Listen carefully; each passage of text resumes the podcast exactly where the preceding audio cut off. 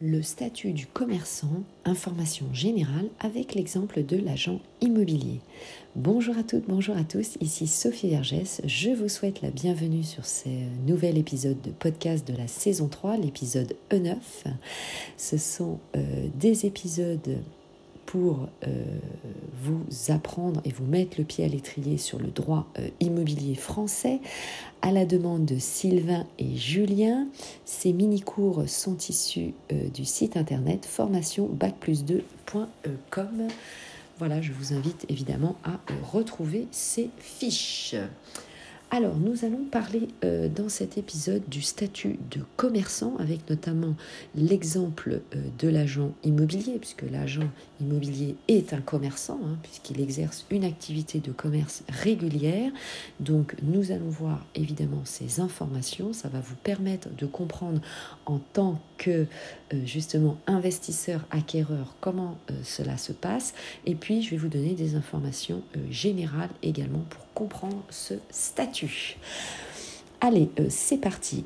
La euh, loi, la législation distingue trois actes commerciaux.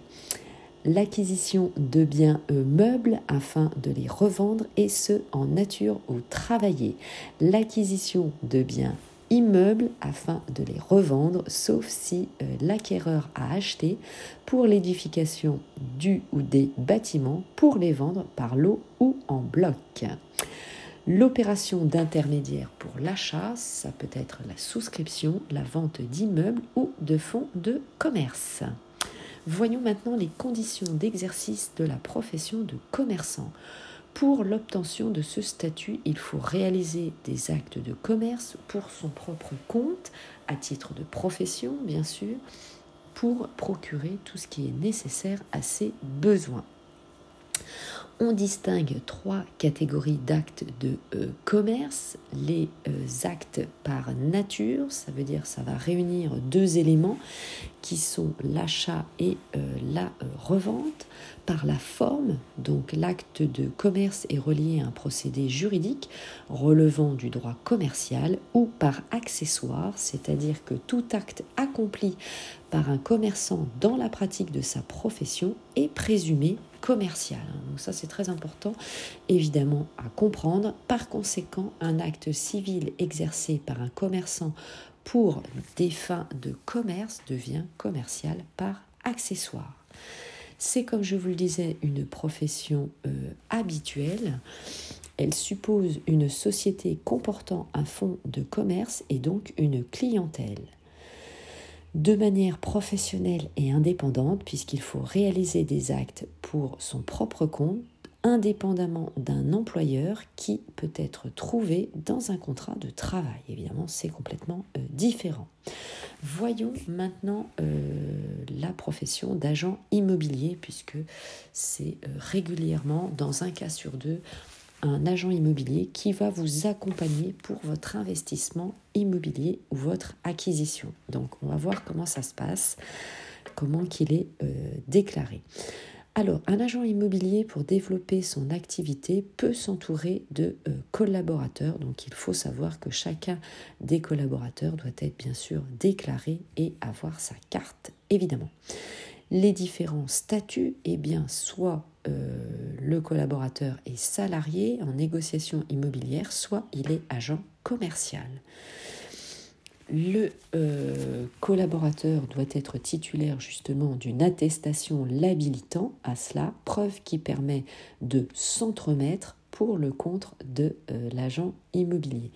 L'entremise, c'est bien sûr le fait d'amener une vente jusqu'au bout, donc de vous amener en tant qu'investisseur à votre acquisition, et l'agent immobilier va être payé au moment évidemment de passage de l'acte authentique seulement. C'est ce qu'on appelle l'entremise. L'agence immobilière va vous éditer une facture et donc le notaire va payer la facture, la rémunération de l'agence. Alors, quelles sont ces euh, obligations? Eh bien, il y a des obligations de publicité et d'information. D'immatriculation aussi, puisque le commerçant doit s'inscrire au registre du commerce et des sociétés à travers le centre de formalité des entreprises, communément appelé le CFE. Il y a également une publication au bulletin officiel des annonces civiles et commerciales qu'on appelle le BODAC, B-O-D-A-C-C. Les obligations euh, du commerçant, ce sont des obligations comptables et sociales, puisqu'il y a des papiers d'enregistrement, bien sûr, des documents de synthèse annuels à la clôture de son exercice, des comptes bancaires. Il y a également des obligations fiscales, puisque tout commerçant est assujetti à différents impôts et taxes. Alors, quelles sont les conséquences juridiques maintenant? Il faut savoir que le commerçant va profiter de ce qu'on appelle un fonds euh, de commerce pour répondre à ses biens euh, personnels. Il y a bien sûr un nom commercial, c'est une appellation qui permet au commerçant de pratiquer son activité. Un domicile commercial, ben, il a une adresse tout simplement. Euh, ensuite, pour son fonds de commerce, eh bien, ce commerçant a des éléments, ce qu'on appelle corporels, ce sont tous ses équipements, et incorporels, c'est son nom commercial et son enseigne. Eh bien, ça y est, vous savez tout, nous voilà arrivés à la fin de cet épisode.